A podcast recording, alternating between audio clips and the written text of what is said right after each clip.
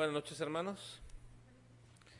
Estamos ya avanzando en la culminación de nuestro estudio del Evangelio. Estamos en la parte 114 de nuestro estudio de Juan.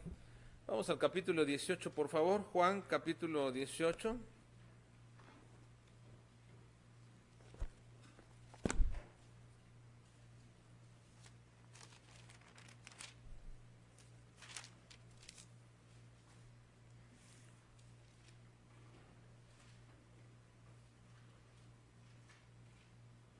Juan capítulo 18, bajo el tema de, esta, de este capítulo, el tema general, el relato dramático de la muerte de Cristo. Nos estamos enfocando en algunos detalles de este relato dramático. Hemos ido observando durante todo este relato algunos de los detalles que quiero enfatizar, que aumentan la, el dramatismo del relato acerca de la muerte de nuestro Señor Jesucristo. Vamos hoy a enfocarnos en los versículos 33, donde nos quedamos la semana pasada, en el 32, para que se cumpliera lo que Jesús dijo respecto a la muerte que habría de morir. Ahí nos quedamos las, la ocasión pasada, vamos a hablar al versículo 33 y 34 y vamos a estudiar estos dos versículos, 33 y 74, bajo un pequeño tema. Las declaraciones repetidas acerca de Jesús no te hacen un, o creer en Él, o no te hacen un creyente. Las declaraciones repetidas acerca de Jesús no te hacen que creas en Él. En la continuidad de manos de nuestro relato dramático de la muerte de Jesús, ahora aparece un nuevo personaje en todo este proceso que hemos venido observando. Este nuevo personaje se llama Pilato. Pilato era un procurador romano. Los procuradores este, romanos generalmente se encargaban de los impuestos y de los temas económicos. Normalmente un procurador se encargaba de todo lo relacionado a los impuestos y todo lo que tenía que ver con la economía, pero cuando gobernaban Palestina o gobernar Palestina no era igual como otras naciones, no era tan fácil. El procurador entonces en aquellos momentos de la región de Palestina era también directamente responsable de poder llevar a cabo o ejercer autoridad judicial suprema. Así que un procurador además de recolectarlo, no, no que fuera el recolectado, pero se encargaba de todo lo que eran los impuestos y los temas económicos de la región que beneficiaban al imperio romano. Era prácticamente el interés del emperador dejar un procurador en cada uno de los lugares que ellos conquistaban a fin de beneficiarse de la economía de aquellos lugares. Bueno, en este caso, el procurador romano que se ponía en Palestina, además de todo eso, también ejercía autoridad judicial suprema, es decir, él decidía todo lo que se podía llevar a cabo dentro del territorio. Y definitivamente, en esta ocasión, bajo estas circunstancias,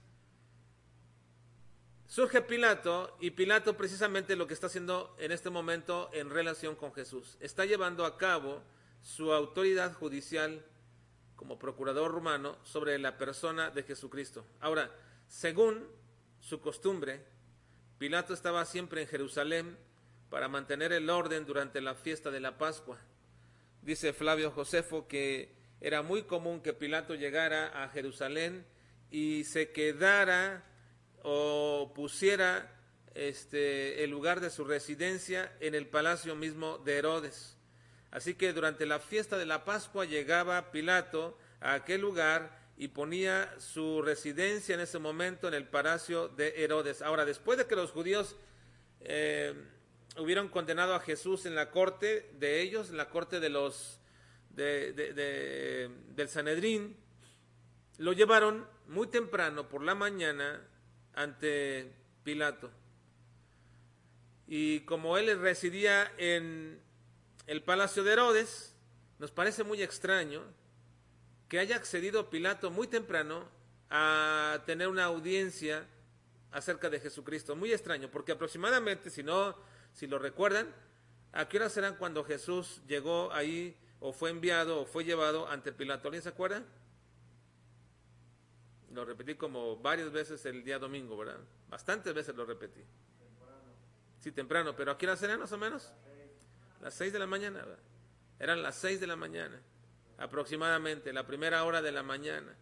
Nos parece muy extraño que Pilato pudiera tener una audiencia a los judíos tan temprano. Es sorprendente entonces que haya conseguido esto. Miren el versículo 28. Dice, llevaron a Jesús de Caifás al pretorio, era de mañana y ellos no entraron en el pretorio para no contaminarse y así poder comer la Pascua. La expresión era de mañana, quiere decir que había comenzado la mañana, así como está escrito es, había comenzado ya la mañana y la mañana de los judíos comenzaba a las seis de la mañana. Ahora, aquí lo llevan por fin. Van de Anás a Caifás, de Caifás al Sanedrín y del Sanedrín lo mandan con Pilato. Llega por fin con Pilato, nuestro Señor Jesucristo, pero desde el principio Pilato como procurador se sintió, diríamos de alguna manera, con cierto tormento. De hecho, dice uno de los evangelios que su esposa le dijo que no tuviera nada que ver con ese justo porque había sufrido por él. Y desde un momento, desde tiempo atrás, antes de que llegara de que llegara Jesús con Pilato, él tenía cierta imagen ya de Jesús, pero desde ese momento se sintió un poco atormentado por no tener que eh, hacer nada, pero tampoco quería ofender a los judíos. Ahora, ¿por qué no quería ofender a los judíos Pilato? Bueno, Pilato había hecho algo trágico anteriormente.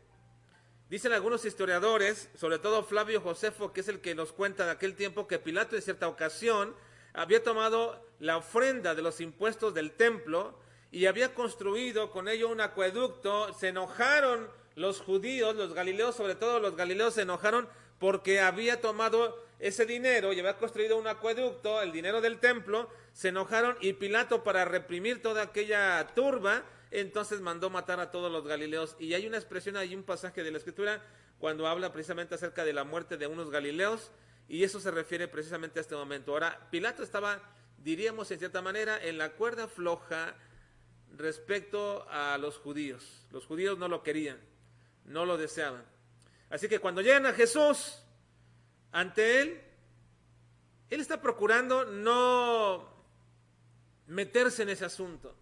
Y les dice que ellos traten ese asunto mejor. Y ellos dicen, no, queremos que tú lo trates. Queremos que tú lo lleves a cabo. Pero, pero Pilato sabía que Jesús era inocente. Y más allá simplemente de este, absolverlo, intentó Pilato por todos los medios posibles dejar a Jesús en libertad. Pero después de hablar con los judíos, y cuando estos le conminan a que haga algo porque dicen, él está eh, transgrediendo o está echando por tierra los intereses de Roma, entonces Pilato toma un poco más a pecho el juicio de Jesús y lo comienza a examinar.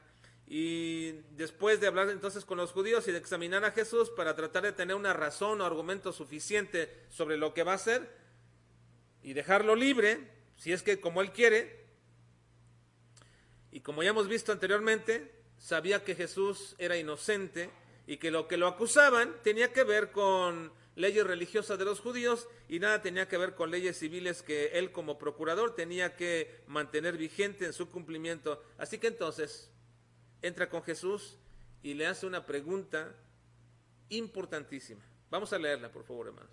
Vamos a leer esta pregunta. Por favor, ahí con, su, con, su, con sus Biblias, hermanos, este, pongan sus Biblias ahí para que sé que está un poquito cansado.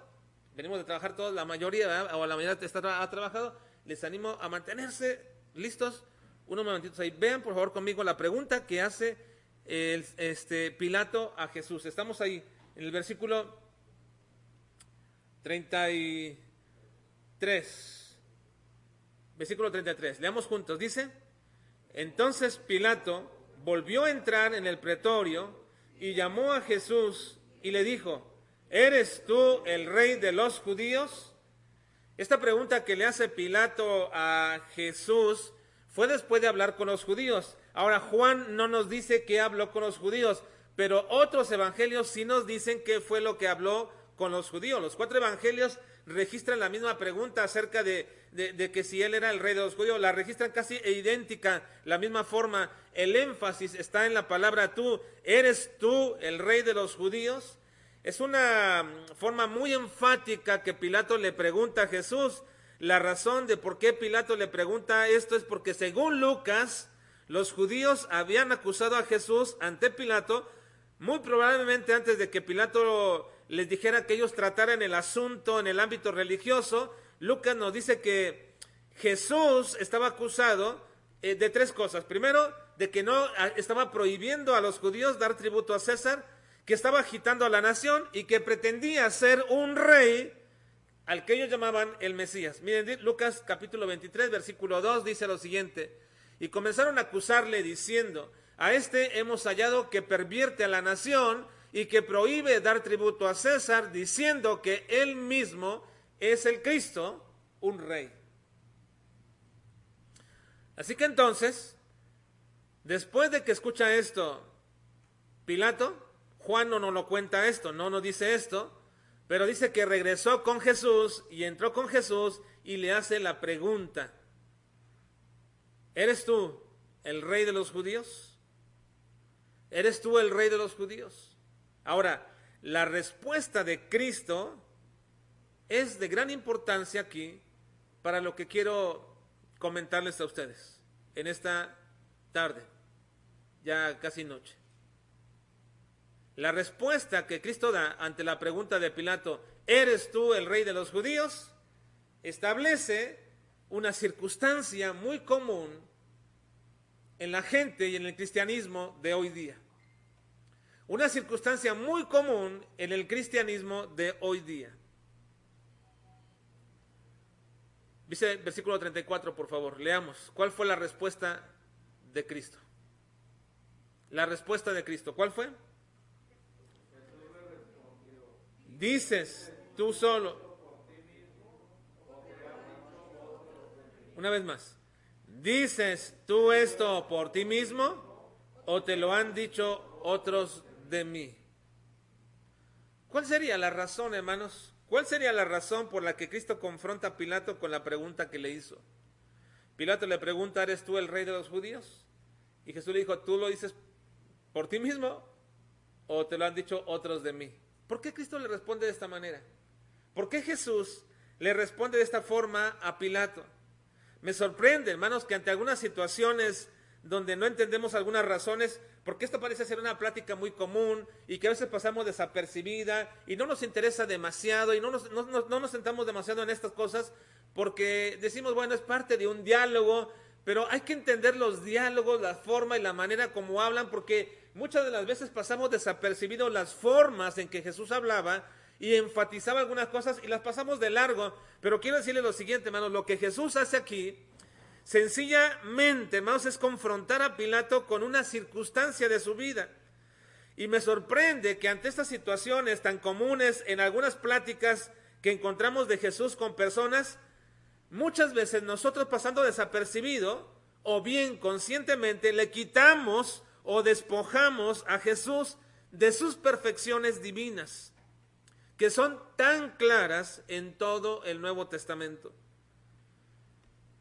leía a un comentarista acerca de la razón por qué Jesús preguntó esto. Y miren, no es cualquier comentarista, es alguien que de pronto me gusta leer y lo leo y me gusta leerlo, pero miren lo que contesta él respecto a lo que él piensa, por qué Jesús le preguntó a Pilato que si era él que lo decía o lo decía porque otros se lo habían dicho. Miren lo que dice este comentarista. Él dice,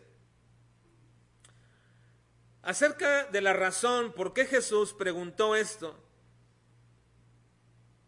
Dice él, el origen de esta pregunta de Pilato es significante.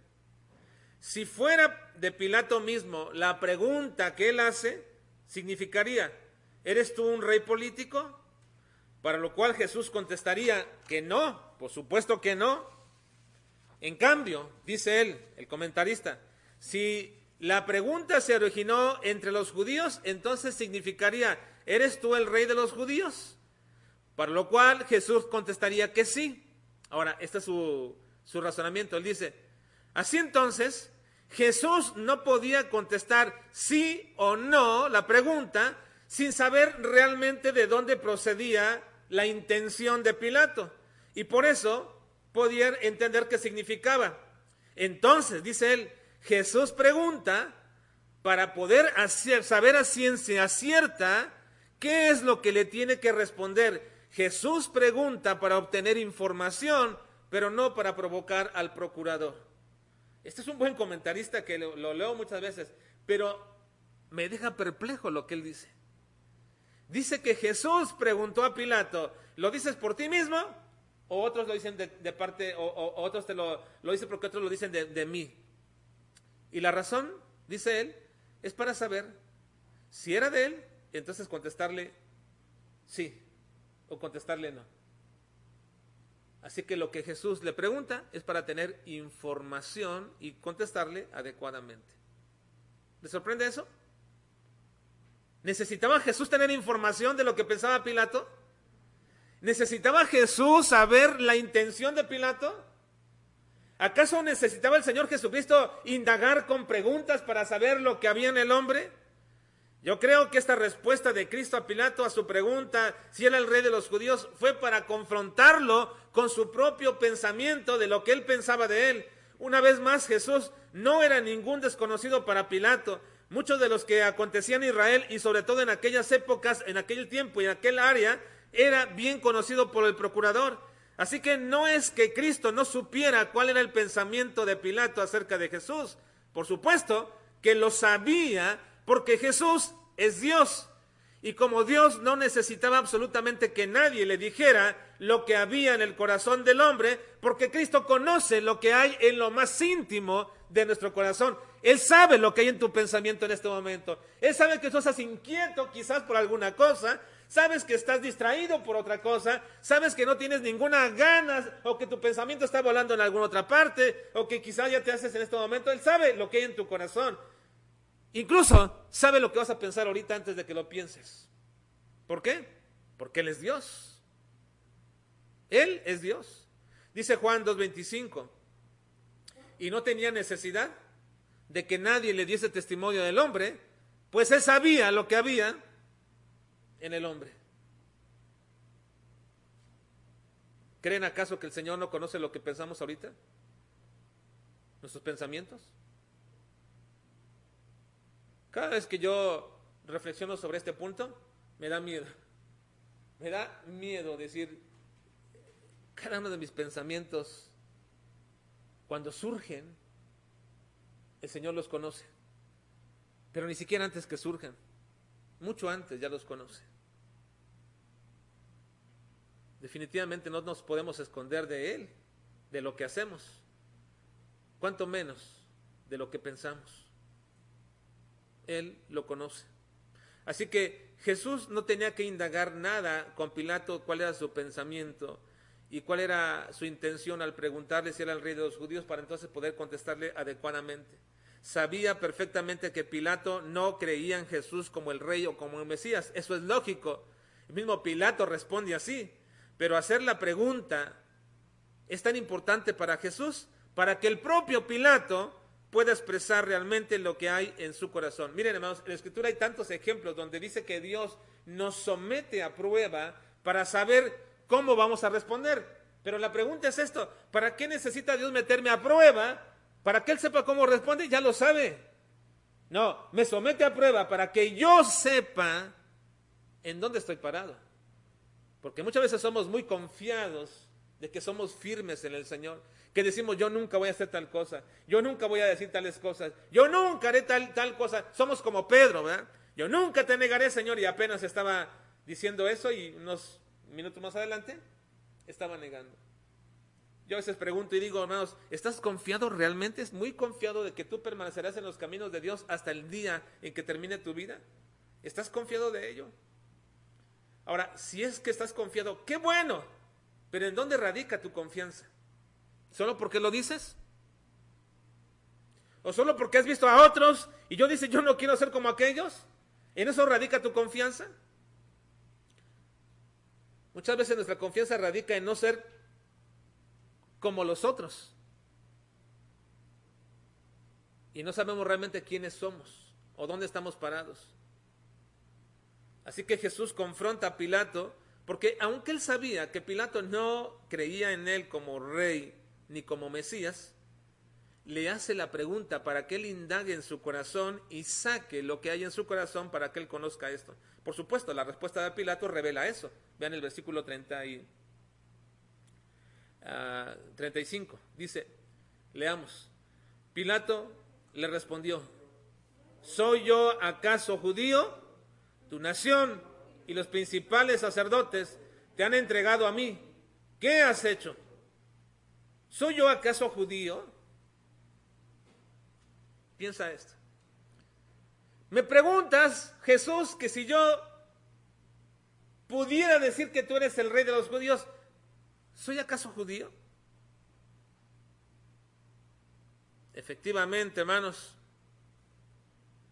Pilato no creía en Jesús como rey, como el rey judío. Pero ante la pregunta de Cristo, Pilato responde de manera muy descontenta y enojado, yo diría, porque piensa que Cristo está tratando de igualarlo con los judíos. ¿Soy yo acaso judío? Esa es una respuesta en la forma como está escrita muy despectiva. Muy despectiva. Más o menos semejante a como cuando David fue a pelear contra Goliat. ¿Se acuerdan cuando David fue a pelear contra Goliat?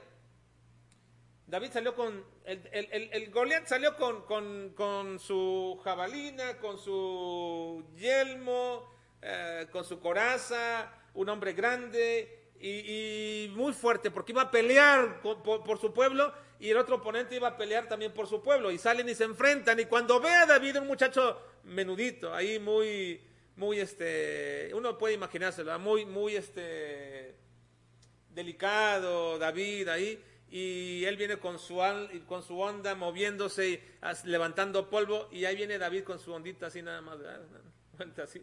Imagínenselo a David, como que jugando con ella aquí su onda. ¿Qué le dice, hermanos? ¿Qué le dice el, el filisteo a David? ¿Te acuerdan la pregunta? Cuando lo ve. ¿Qué le dice? ¿Soy acaso perro? Para que vengas a mí con palos. O sea, me menosprecias de esta manera. ¿Piensas que soy un cualquiera? Esa es la misma forma que está preguntando Pilato, o está diciendo Pilato. ¿Soy acaso judío? Ustedes son los conquistados, ustedes son los esclavos. ¿Por qué me preguntas que si yo pudiera decirte que tú eres el rey judío, ¿soy acaso judío, tu nación y tus príncipes y tus sacerdotes te han entregado a mí. ¿Qué has hecho? Miren hermanos, esta situación de este momento es muy aclaratoria. Es muy aclaratoria de lo que les dije al principio que quería comentarles en esta tarde acerca de lo que llamamos las profesiones de fe. Profesiones falsas que muchos pseudo creyentes hacen continuamente dentro del cristianismo. Existe, hermanos, un gran peligro. Dentro del cristianismo hay un gran peligro que se ha dado llamar profesiones de fe. Se ha acuñado esta frase se repite continuamente. Escucho pastores, escucho misioneros que siempre dicen gracias a Dios porque hubo cinco profesiones de fe. Hubo cinco, tres, cuatro, diez, quince, veinte profesiones de fe. Siempre dicen esto. Una vez cuando hablaba con uno de los misioneros que nosotros apoyábamos, este, me preguntaba, oye, este, ¿cómo quieres que te dé mi informe, mi informe, mi informe de todo esto? Y este, y yo estaba apenas estaba yendo él al campo, le digo, mira, no me digas, no me envíes a mí este, hojas donde digan, tuvimos 15 profesiones de fe. Este, este mes hubo 10, 20 profesiones de fe. Digo, si quieres informarnos algo, de este mes estamos discipulando a 3, 4, 5 personas. Esto es muy diferente. No me digas profesiones de fe. ¿Por qué? ¿Que acaso no se alegran, no se gozan, me decía, por la gente que recibe a Cristo? Digo, recibir a Cristo es más que una profesión de fe. Recibir a Cristo es más que una profesión de fe. Se ha acuñado esta frase para establecer que una persona ha recibido a Cristo en su vida. En algún momento, cuando se acuñó esta frase, se entendió que eso no era suficiente, pero que sí daba un indicio de su postura ante el Señor. Entonces, cuando se acuñó esta profesión de fe, ellos decían, bueno, no es suficiente, pero sí nos da un indicio que esta persona es proclive, tiene un deseo hacia el Señor. Pero hoy día, hermanos, hoy día, puedo decir desde los años 50 para acá, eso me llamo con hoy día, los años 60, 50 para acá, decir que alguien tuvo una profesión de fe, que alguien recibió a Cristo, hoy día establece eso, que una persona es salva. Decir que alguien hizo una profesión de fe, precisamente, es indicar que una persona ha hecho una oración para recibir a Cristo, y entonces cuando se dice que una persona hizo una oración para recibir a Cristo, dicen que la profesión de fe fue efectiva. Le hizo cristiano. La verdad, hermanos, que muchas de esas profesiones de fe no son más que un repetir de lo que alguien dijo o alguien dice que es Jesús. La mayoría de esas profesiones de fe son como las profesiones, son como la pregunta que Cristo le dice a Pilato. ¿Lo dices por ti mismo? ¿O lo dices porque otros te dicen eso de mí? Las profesiones de fe no son más que repetir lo que alguien dice que es Jesús. Y muchas de esas profesiones de fe, las personas simplemente se concretan a hacer una oración sin entender, sin indagar y sin ser convertidos del Espíritu Santo dicen que Jesús es el Rey, o dicen que Jesús es el Señor, o dicen que Jesús es el Mesías, solo porque alguien les convenció de decirlo. Básicamente son como Pilato, y Cristo por eso pregunta enfáticamente, ¿lo dices por ti mismo o te lo han dicho otros de mí? ¿En dónde está? ¿En dónde está la base real de nuestra declaración de que Cristo es nuestro Señor y nuestro Rey. Ahora, me temo, hermano, bueno, no me temo, me aseguro, aseguro que todos los que estamos aquí presentes pueden decir afirmativamente que Cristo es su Señor. ¿Sí? ¿Lo pueden decir? Que Cristo es el Rey. ¿Lo pueden decir? Que Cristo es el Hijo de Dios. ¿Lo pueden decir? Que Cristo es su Salvador. ¿Sí lo pueden decir? Sí. ¿Eso les hace cristianos? ¿Eso les hace verdaderos hijos de Dios? Entonces, ¿en dónde radica la base de nuestra declaración de Cristo como nuestro Señor?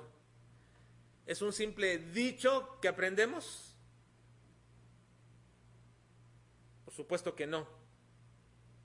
Cuando tú y yo respondemos que Cristo es nuestro Salvador y que Cristo es nuestro Señor y decimos amén a eso, ¿Dónde está la evidencia de ello? ¿En dónde radica la base de ello para que digas, eso es verdad? ¿En dónde está? Está en la obediencia. En la obediencia. Mira, Lucas 13:25 dice, después que el padre de familia se haya levantado,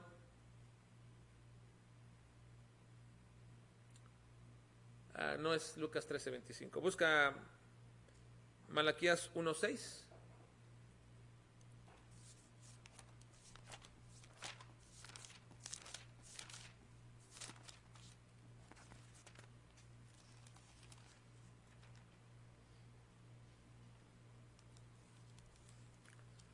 Malaquías, el hijo honra al padre y el siervo a su señor. Si pues soy padre, ¿dónde está mi honra?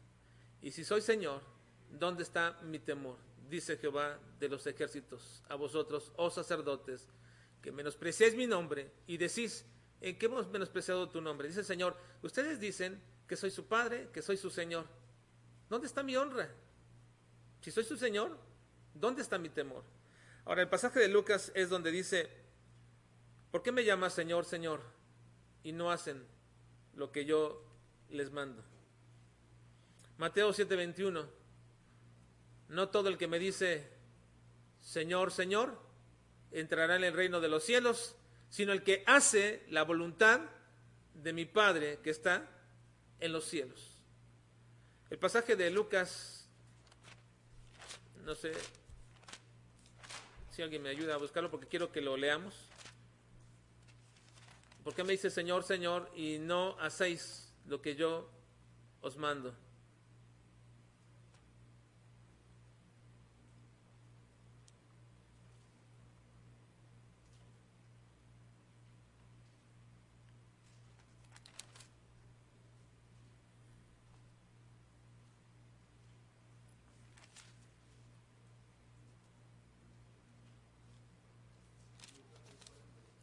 ¿Lucas qué? 6.46. Lucas 6.46.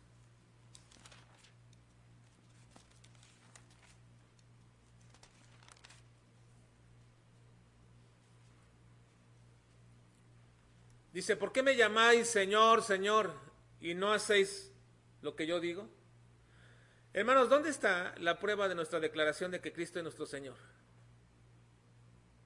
¿En dónde está esa prueba?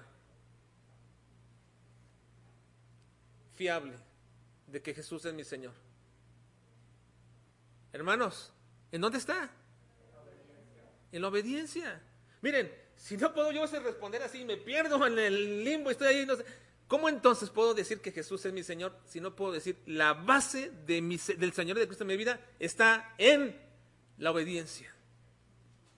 Si soy tu Señor, entonces haz lo que te mando, dice el Señor.